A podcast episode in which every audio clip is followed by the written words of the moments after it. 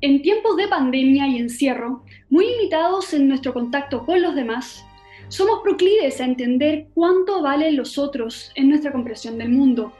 Cada otro es una expresión de singularidad y si lo pensamos, una invitación a una comunidad que en vez de homogeneidad encuentre su riqueza en la diversidad, en la libertad. Ja, En la Alemania de la RDA, los otros no eran solo aquellos que vivían del otro lado del muro, sino todo aquel que incluso viviendo en el mismo territorio pensase o actuase distinto a lo que el régimen dictaba. Esto pasó muy especialmente con los artistas, quienes en este sistema de gobierno totalitario, como en todos los que hemos conocido a lo largo de la historia, se convierten finalmente en una amenaza, solo por el hecho de ser distintos, solo por el hecho de pensar libremente. La película La vida de los otros se hace precisamente cargo de esto. Nos presenta el proceso de conversión de un agente que se dedica a espiar a una pareja de artistas y descubre en ellos una vida libre que le fue negada. Hoy en la tribu nos reunimos en la hoguera para hablar del arte de la libertad. Mi nombre es Sasha Hanek. Y yo soy Ricardo Neumann. Bienvenidos, aquí comienza la tribu. No nos gustan los encantadores de serpientes. Se nos para la pluma cuando nos quieren pintar la cara. Nuestro tótem sagrado es la libertad y sacamos la voz fuerte para defenderla. ¿Tontos graves? Nah. Nos encanta reunirnos en la hoguera para hablar de música, serie y otros ritos que le gustan a la tribu. Mónica Sutustova es una amiga de la casa, novelista y ensayista, autora de destacadas obras como Vestidas para un viaje en la nieve y Las rosas de Stalin, entre otras. Ha traducido una cincuentena de obras checas y rusas al español y al catalán, de autores como Václav Havel, Yaroslav Seifert, Milan Kundera, Fyodor Dostoyevsky, solo para nombrar algunos, por supuesto. Mónica, muchas gracias por aceptar nuestra invitación a nuestra tribu. Muchas gracias por estar con nosotros. Bienvenida. Muchas gracias por haber por, por tenerme aquí. Será un gusto. Mónica, bueno, un millón de gracias por acompañarnos y, y, y especialmente en torno a esta película, la, la, vida de los otros, que yo creo que tiene mucha relación con, con, con tus obras, con también tu, tu historia de vida. Eh, en tus obras ofreces una mirada crítica sobre el impacto de los totalitarismos, la pérdida de, de, identidad y vida íntima de las personas y finalmente cómo el mundo de la intelectualidad, la cultura y el arte, eh, partiendo justamente por, por ejemplo, el rol de Havel en la primavera de Praga, tuvo un impacto fundamental en la caída del bloque soviético. Por lo mismo no, nos pareció muy interesante cuando nos propusiste analizar La vida de los otros, una película que muestra el control absoluto que la RDA buscaba ejercer sobre los ciudadanos de la Alemania Oriental y muy especialmente con los artistas, con los intelectuales, que muchas veces se ven como un elemento decorativo, lúdico, inofensivo, pero, para eh, los regímenes totalitarios la verdad es que eh, el control sobre lo que escribían y no escribían era fundamental para mantener eh, eh, el control del régimen finalmente. Esta historia, esta película nos muestra a un oficial de la policía secreta extremadamente frío y calculador que ha entregado su vida por la defensa y preservación del comunismo. Pero sin embargo su vida sufre un quiebre cuando se le encomienda espiar a un dramaturgo y a su novia actriz. Llena de micrófonos su casa, buscando argumentos para culparles de traición pero poco a poco comienza a ver la vida a través de los ojos sensibles de esta pareja. A tu juicio, en ese sentido, Mónica, para comenzar nuestra conversación, ¿qué crees que nos quiere decir eh, con este argumento el director Florian Henkel, que además fue el guionista de la película? Eh, bueno, es una pregunta un poco difícil, ¿no? Pero eh, yo creo que hay básicamente dos cosas que um, por una parte que um, la cultura en el fondo para los regímenes dictatoriales y totalitarios como fue el comunista de la Alemania, eh, la DDR, eh, pues son los intelectuales, la gente de la cultura, de hecho son peligrosos, son los más peligrosos porque, porque llegan a todas partes, aunque estén a veces prohibidos, pues llegan a muchis, muchísima gente. Y entonces a través de los unos se lo dicen y bueno, pueden llegar hasta el último rinconcito. Y no solo del país mismo, sino también del extranjero, em, cosa que se refleja en la historia eh, que vemos en la, en la película, ¿no? Como precisamente este intelectual, que es un dramaturgo y que, llegó, que llega también a escribir um, artículos que luego se, mm, se, publican en la otra Alemania, la Alemania democrática, eh, Alemania federal, y allí um, entonces ya tienen, resuenan por, por el mundo. ¿no? Eh, o sea que esta es, esta es una idea, ¿no? como realmente es muy difícil mantener alguien callado, bueno, que de hecho incluso entre los agentes de la policía secreta puede haber gente humana, ¿no? O que se puede humanizar, que incluso uno que que puede parecer monstruoso, em, en el fondo puede ser una buena persona. Pues lo que decía, que en una de las primeras escenas de esta película, em, este mm, agente eh, eh, está interrogando a un pintor joven y entonces le dice, el pintor está destrozado porque no le dejan dormir para nada, eh, se desploma, está allí llorando y tal. Y entonces el, el um, investigador, el agente le dice, pero si usted está muy bien, usted es un pintor, se dedica a la creación y usted, usted es un gran pintor, usted no puede quejarse. O sea que desde el principio mismo vemos que esta, este personaje se da cuenta de su del, vacío de su propia vida que va creciendo, porque en un principio él cree en el sistema y cree que debería ayudar a, proteger al sistema comunista, ¿no? Eh, pero cada vez más eh, empieza a dudar cuando ve, cuando está participando en la vida de los otros, que es la vida del dramaturgo.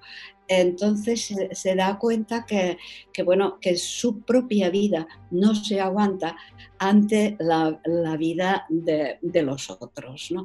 Y entonces es este punto cuando empieza a humanizarse empieza a convertirse realmente en un ser humano para al final pues ser ya humano del todo y, tenemos como otra clase de, sentimientos eh, el espectador hacia él. Sí, es totalmente cierto. Y también hay una transformación por parte del mismo dramaturgo, que al principio es un poco escéptico, un poco temeroso de finalmente eh, desafiar al régimen, ¿no? Y que por los acontecimientos que lo van circundando empieza a ganar valor y empieza, como tú dices, a rebelarse un poco contra el sistema, escribiendo estos artículos y, finalmente cuando le pasa lo que le, no sé si cuánto le podemos dar, pero cuando, cuando su amigo eh, sufre debido también al régimen, él empieza también a cuestionarse cuál es el rol de los artistas dentro de los regímenes totalitarios. Porque también hay artistas que siguen la pauta del régimen y, la empujan, ¿no? Eh, sí, sí, sí, tal cual es así, exactamente. Em, la verdad es que em, de hecho, este artista eh, y el prisionero eh, que vimos que, es interrogado ¿no? por, el, por el agente, entonces hay como poca diferencia entre ellos, porque los dos viven en la cárcel. Uno está realmente encarcelado y el otro está aparentemente en libertad, pero es una libertad aparente. En el fondo, todo el país es como una gran, gran cárcel. ¿no? Entonces, Em, yo que entrevisté a unas mujeres que estuvieron encarceladas en, eh, el Gulag eh, ruso, eh, soviético, entonces varias de ellas me dijeron lo que es muy importante para sentirse humano y para sentirse digno y para, mm, para tener valor el hecho de tener valor y tener cada vez más valor y valor de plantar cara es algo importantísimo para la valoración de uno mismo. Y yo creo que lo que tú decías, Sasha, que tenemos la, em, digamos, el crecimiento del personaje también, no solo del, del espía o del agente, sino también del dramaturgo, entonces eh, es esto, él se, va dando cuenta de que él como persona se siente mejor y más digno si planta cara al régimen, ¿no? Entonces cada vez está plantando cara un poco más y bueno, y al final también es capaz de reconocer la, pues la humanidad del que era su enemigo, que era, era la gente que le espiaba y al final escribe un libro sobre él. Mónica, mencionabas justamente tu libro Vestidas para un viaje en la nieve, donde tú entrevistas a mujeres que sobrevivieron a los gulags, los campos de concentración también llamados de la Unión Soviética. Estas mujeres encarnan, como tú bien dices, el sentimiento de la resistencia y para ellas, y una cosa que me llamó mucho la atención del libro, que de hecho eh, me quedó grabado del libro, es el rol que jugaron los libros clandestinos, la cultura clandestina dentro de los gulags, eh, y, cómo cambiaba súbitamente la calidad de vida incluso la tasa de mortalidad de las mujeres que tenían, por ejemplo, la capacidad de leer, las que sabían leer y las que no sabían leer, tenían una, brecha en cuanto a la tasa de supervivencia, siendo que las que tenían, que quizás eran más citadinas, que tenían más acceso a la cultura, ya sea clandestina o de puros recuerdos o de recitar en voz alta los poemas, sobrevivían más o tendían a sobrevivir más. Te quería preguntar entonces, en estos espacios de sistemas totalitarios, ¿qué rol está jugando la cultura cuando la persona empieza a perder su identidad, que cuando tú dices una gran cárcel en un sistema totalitario, se puede eh, trasladar esta, tendencia que había dentro de los gulags a los regímenes totalitarios, a la película o a lo que tú también viviste eh, en tu experiencia personal. Sí, em, em, hombre, es una, es una pregunta un poco difícil porque realmente hay casos y casos, ¿no? Porque yo os puedo decir, por ejemplo, lo que yo viví de niña em, en, um, eh, pues en el régimen eh, totalitario comunista en Praga, eh, pues um, bueno, mis padres no eran nunca miembros del Partido Comunista em, y Ah, eran intelectuales, ¿no? Mis padres. Y ah, la verdad es que teníamos como una, lo teníamos todo como mucho más difícil que los demás. ¿no? Incluso yo lo notaba en la escuela, como de niña, notaba que, que no, no, era tan bien tratada como, como los demás niños, que a veces me ponían algunos problemas. ¿no? Y bueno, incluso, por ejemplo, en nuestra escalera en el, en el edificio donde vivíamos en Praga, claro, la gente que sí que, que sí que eran del partido y que no eran intelectuales, eran como bien, bien vistos por el régimen y bueno, cualquiera parecía que podía decirnos um, de todo, ¿no? Y um, era como una situación como bastante injusta. Y bueno, mis padres se quejaban de esto, pero al mismo tiempo eh, mi padre, mm, que era como disidente, no de los conocidos como Abel, pero era disidente a la suya, que por ejemplo jamás se hizo del Partido Comunista cuando se lo proponía, jamás um, se hizo agente o, bueno, eh, se negó a espiar sobre sus colegas cuando le obligaban a hacerlo. ¿no? La verdad es que esto, mm, esta dignidad que esto le daba, el negarse a hacer lo que él consideraba que era algo um, nefasto, pues esto era importantísimo para él. ¿no? O sea que realmente en los, en los regímenes estos totalitarios lo importante es tener la conciencia limpia. Esto es algo básico, tenerla, tener como buena conciencia Luego, eh, lo que tú has dicho, Sasha, que la cultura ah, ayuda muchísimo, porque eh, una persona que tiene cultura, una persona que lee, que lee novelas, que lee ensayos, es igual lo que, lo que lees. Esto te da como un bagaje, eh, te sientes arraigado en la cultura, sientes que, bueno, que, mm, esto será como un, árbol que está arraigado y crece, pues tienes la sensación que tú creces de una especie de, tierra que es la tuya y que, y que, mm, no te, que no te pueden doblar, ¿no?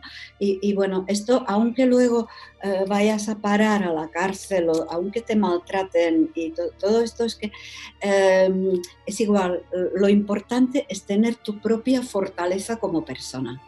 No sé si me explico. Totalmente. Y, en ese sentido, siguiendo con el rol de la cultura, de las artes, eh, en nuestro mundo, en este mundo del 2020 donde eh, vivimos aparentemente libre, la cultura que en los regímenes totalitarios se percibía como algo peligroso, fundamental, eh, su control para mantener el régimen, a tal punto que el Ministerio de Cultura era realmente un ministerio importante, no solamente para vigilar el rol de los artistas y los intelectuales, sino que también para generar toda una serie de, propaganda que mantuviera este sentido común totalitario del régimen y los ideales absolutos de hombre nuevo y de cielo en la tierra que, los regímenes socialistas o comunistas eh, prometen a, los pueblos de, manera un poco engañosa. En ese sentido, eh, Mónica, me gustaría generar una reflexión contigo en, entre la separación del arte y la propaganda. Finalmente, el arte eh, tiene que ser en su esencia libre y espontáneo, respetar la individualidad del artista, es una expresión íntima de, la infinidad del mundo interior del artista. Entonces, ¿hasta qué punto el arte, la cultura, es posible en un régimen que niega la individualidad? Pues es importantísimo que haya un, poco de, un poco de todo. Ahora, ahora me explico en qué sentido lo digo. A ver, eh, lo que yo viví, por ejemplo, lo que, bueno, no lo viví en mi propia piel, pero lo que vi en ah, la entonces Checoslovaquia eh, comunista totalitaria fue lo siguiente. Hubo algunos, um, hubo algunos escritores, como Havel, por ejemplo, ¿no? entre, entre los más conocidos, que era una persona que, em, que, nunca daba el brazo a torcer. O sea, que era, era una persona que eh, tenía las ideas absolutamente claras y por las ideas iba a la cárcel si hacía falta. Pero todo esto tenía un precio. Em, y el precio era que, bueno, que no podía llegar a la, totalidad de la, em, de la ciudadanía. ¿no? O sea que sus obras las, se podían ver, por ejemplo, en un piso entre sus amigos, alguien que hacía un montaje de una de sus obras de teatro, pues a lo mejor había 20, 30, como mucho, 50 personas en un piso grande que podían ver pues una vez montada esta, esta obra, ¿no? Pero claro, no llegaba a un teatro donde podría, podrían verlo pues decenas de miles de espectadores, ¿no?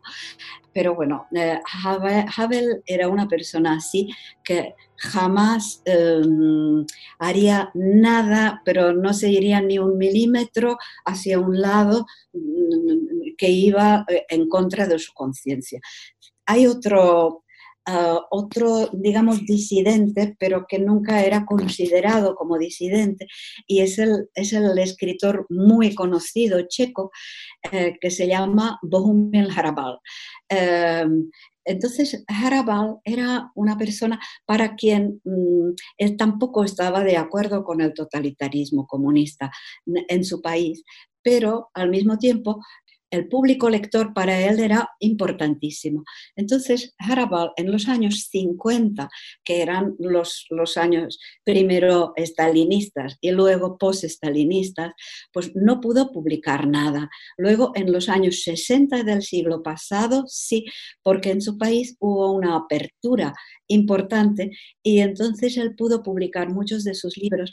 Y también se estrenó la película em, hecha según su libro Los trenes rigurosamente vigilados que recibió un Oscar y em, entonces Harabal de un día para otro se, se eh, volvió en, en, alguien como muy, muy conocido. ¿no? Luego, después de la invasión soviética, en, los años, eh, en el año 68, pues en los años 70, otra vez estaba en la lista negra.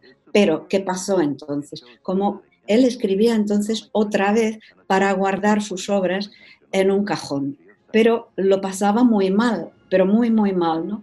Entonces, em, eh, las autoridades comunistas lo, sabía, lo sabían que él lo pasaría muy mal y, entonces se reunieron con, él y le, le ofrecieron que un trato, que si él cambiaba alguna cosita em, que para ellos era, era, importante, pero no, para el no lo sería para el conjunto de su obra, entonces que sus libros podían, podían ser publicados. ¿no? El primero decía que no, pero al final luego dijo que sí y entonces cambió algunos, por ejemplo, el final de Una soledad demasiado ruidosa, que se acaba con un suicidio y él, para él el suicidio era como interpretado como un sueño, ¿no? Em, eh, es un ejemplo.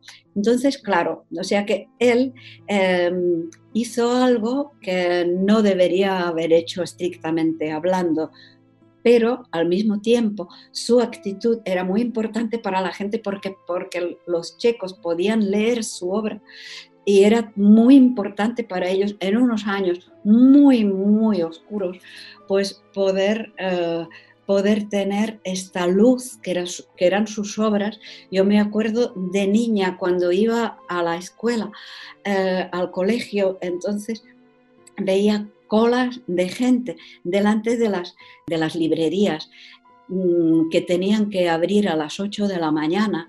Y entonces a partir de las 3 de la noche empezaba a, formarse cola allí para que, para que la gente llegaba a tiempo para poderse comprar los, um, los ejemplares de, su libro, que eran, eran la, la tirada era muy grande, mm, muy amplia, pero, mm, pero también la, demanda era enorme, enorme, enorme. De que claro, son, lo que quiero decir para acabar es que realmente las cosas a veces son muy difíciles, que una cosa puede tener un lado como mm, estrictamente hablando nefasto, pero por el otro lado puede ser algo positivo para la población. Ahí justamente yo, yo, yo quiero profundizar un poquito más la reflexión porque por lo que dices en estos años de oscuridad, pareciera que los artistas finalmente siempre encuentran la forma de seguir desarrollando su arte libre, ya sea montando sus obras de teatro en el subterráneo de un bar en la clandestinidad, como lo hacía Havel, y también incluso desarrollando nuevos lenguajes. Y ahí yo te quiero preguntar sobre el rol del teatro del absurdo eh, en estos años de que, bueno, que vienen de la posguerra, eh, pero que finalmente autores como Havel, y no solamente Havel en Checoslovaquia, incluso acá en Chile, durante los años del gobierno militar, se desarrolló mucho teatro del absurdo justamente como una forma de desarrollar un lenguaje artístico que sin decir las cosas a la cara, finalmente estaba criticando al régimen y evitaba de alguna forma y de manera muy elegante la censura. Quiero llevarte ahí a ese punto, cómo los artistas finalmente, no solamente en la manera en que montan sus obras, sino que incluso los lenguajes que encuentran frente a la adversidad terminan siendo muy interesantes e incluso desde el punto de vista artístico pareciera que la adversidad ayuda a la creación eh, en cierto sentido. Sí, sí, no, no, eso es, eso es cierto. Claro, porque como todas las dictaduras tienen algo de, absurdo, ¿no? Y um, como muchas cosas, las formas de actuar, pues a veces tienen como falta de lógica, al menos aparente, ¿no? Eh, tienen un lenguaje que es como muy... Eh, como muy digno del teatro del absurdo, ¿no? Entonces, pues muchos, muchos, em, me, interesa muchísimo saber esto, que, en Chile también pasaba lo mismo, porque claro, es que eh, em, distintos dramaturgos, y Havel entre ellos es el más prominente, pues claro, tiene, eh, tiene obras como el, el memorándum y otras que em, eh, realmente son, son obras del absurdo, pero no, no del todo, se entienden muy bien. Y claro, eh, hablan de, esta lógica absurda del funcionamiento de, una dictadura, pero también eh, muchas de estas obras tienen, eh, están basadas en un lenguaje de la dictadura, que es un lenguaje que está como absolutamente alejado del, del lenguaje humano, del lenguaje de la, de la, sociedad. Havel tiene una obra de teatro que inventa un idioma, el idioma se llama el ptidepe, y entonces claro, este idioma es como... Eh, el idioma de la burocracia. Total, eh, el idioma de la burocracia, pero es que de hecho no, se compone de palabras, sino de sonidos, y bueno, y se nota claramente que es el, que es el, eh, idioma de la burocracia en un régimen dictatorial.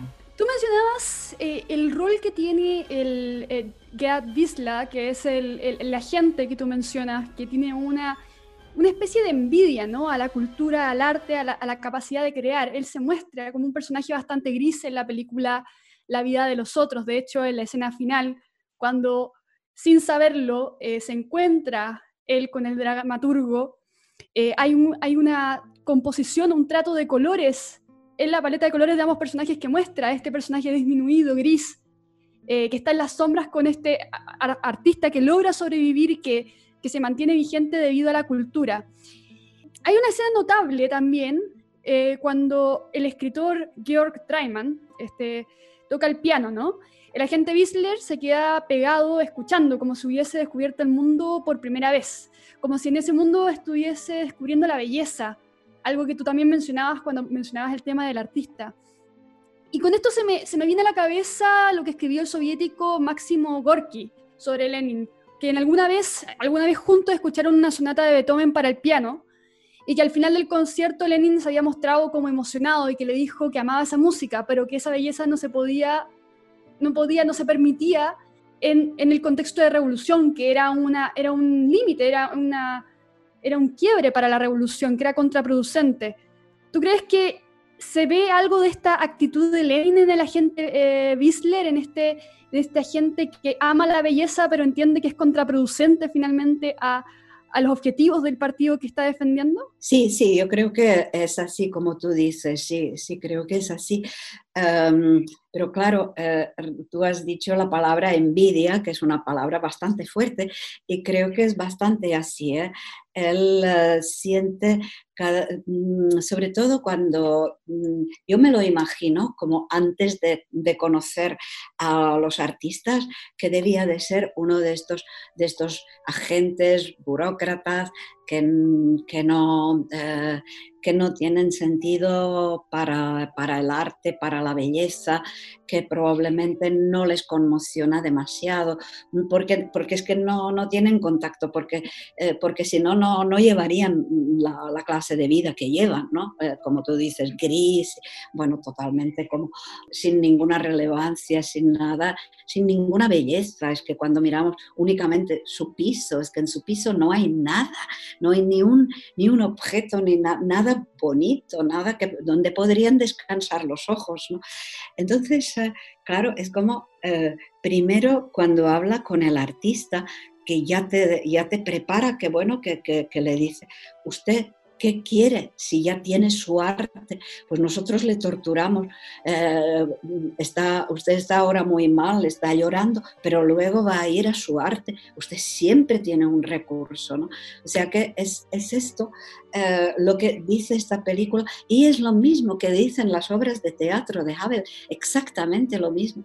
Eh, la, la, obra, la obra Audiencia, por ejemplo, que es, em, em, que es el diálogo entre un um, cervecero, el director de una cervecería y un intelectual que trabaja allí porque no encuentra otro trabajo, entonces el cervecero le dice, le dice, oiga, ¿usted de qué se está quejando? No tiene ningún derecho de quejarse.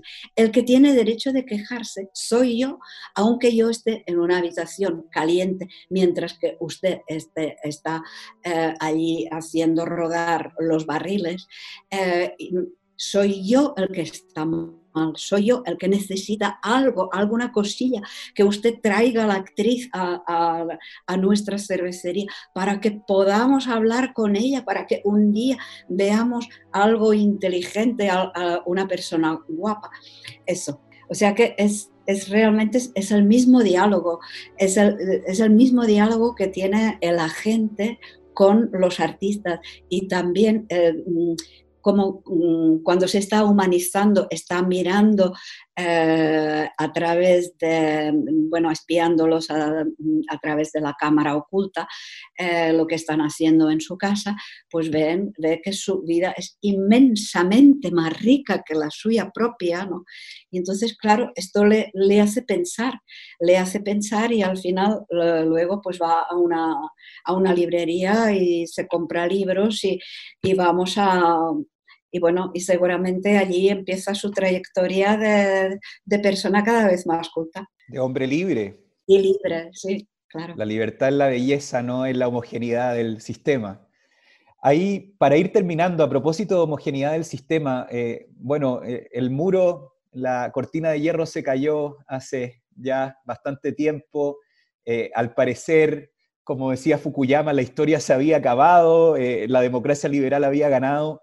Pero si analizamos el mundo hoy día, sobre todo en tiempos de crisis, de pandemia, nos damos cuenta que hay otra especie de, dictaduras de lo políticamente correcto, de las cacerías de brujas, una especie de nueva inquisición que hoy día surge desde las universidades americanas, donde al parecer no se puede hablar de todos los temas o incluso eh, los artistas mismos pareciera que ya no pueden eh, desarrollar sus historias de la manera que quieren porque eso puede ofender al otro y, se genera una especie de neodictadura, de neoinquisición que si bien no está respaldada por el monopolio de la fuerza de un Estado totalitario, pareciera que es igual de fuerte en, esta negación de la individualidad y de la libertad de la belleza.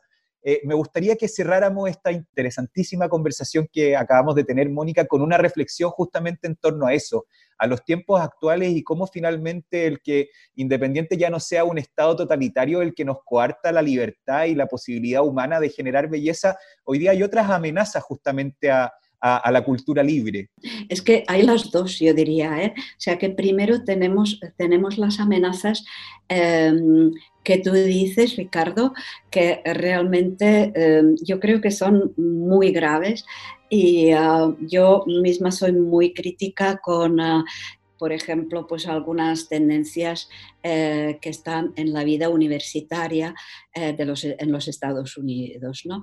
Básicamente, por ejemplo, pues, ah, mm, por ejemplo, que la literatura se enseñe desde el punto de vista muchas veces em, desde otros puntos de vista que no puramente literario. ¿no? O sea que eh, me parece una lástima y cualquier eh, mm, arte debería de eh, concentrarse en lo que es el arte y no lo que son otras cosas, lo que son, como bien has dicho, las, em, pues, ah, mm, lo que podría ser pues, el dictado de alguna tendencia que triunfa en algún momento, que puede ser como antirracial o feminista o lo que sea.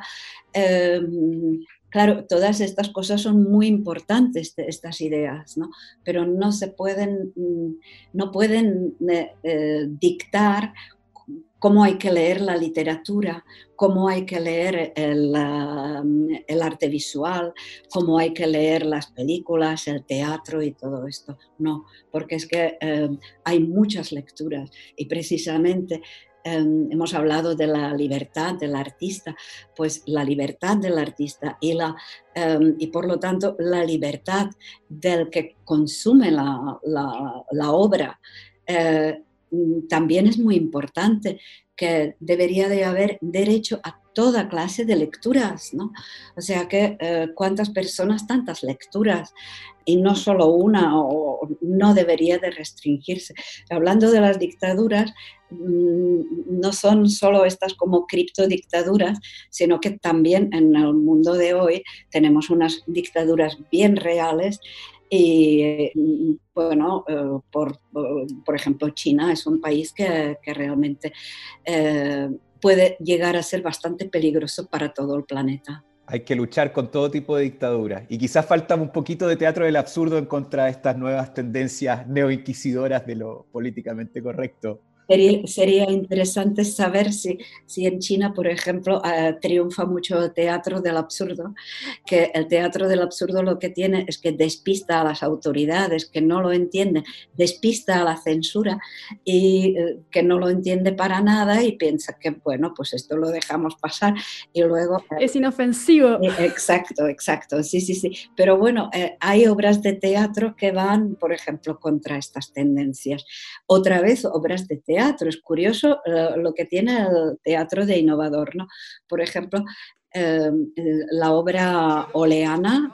Exacto, de David Mamet. De David Mamet, pues eh, es, es, una obra que es como bastante crítica con, uh, mm, con las dos tendencias, tanto con el feminismo exagerado como con los hombres que se están aprovechando de su, de, su poder como profesores. ¿no? O sea que realmente es una obra magnífica y muy difícil de poner en, eh, en escena porque, porque realmente tienes, que, tienes, tienes un margen muy pequeño, muy pequeño, para que no se deslice para, para un lado o para el otro. Tuve el privilegio de tener clases con, con David Mamet y también tuve la tristeza de ver cómo él era censurado en, en un contexto de esta nueva neoinquisición, oh. donde hoy día no lo están eh, montando como lo montaban antes y, y finalmente, bueno, es, es estas nuevas tendencias que vivimos en donde se limita esta espontaneidad que sobre todo, como tú bien decías, eh, tiene también tanto el teatro, eh, esa ritualidad en vivo de respirar el mismo oxígeno entre, entre audiencia y, actor, eh, da justamente este elemento que permite generar estas reflexiones de manera mucho más profunda, reflexiones que yo creo que estuvieron más que presentes en este capítulo, así que te agradecemos, Mónica, enormemente por, por sumarte a nuestra tribu, a estas eh, reflexiones de la política, de la sociedad a partir de productos culturales. Muchas, muchas gracias y nos estaremos viendo por seguro en otra oportunidad. Muchas gracias, Mónica. Muchas gracias a vosotros, que ha sido un placer enorme. Que estés muy bien. Igualmente. La tribu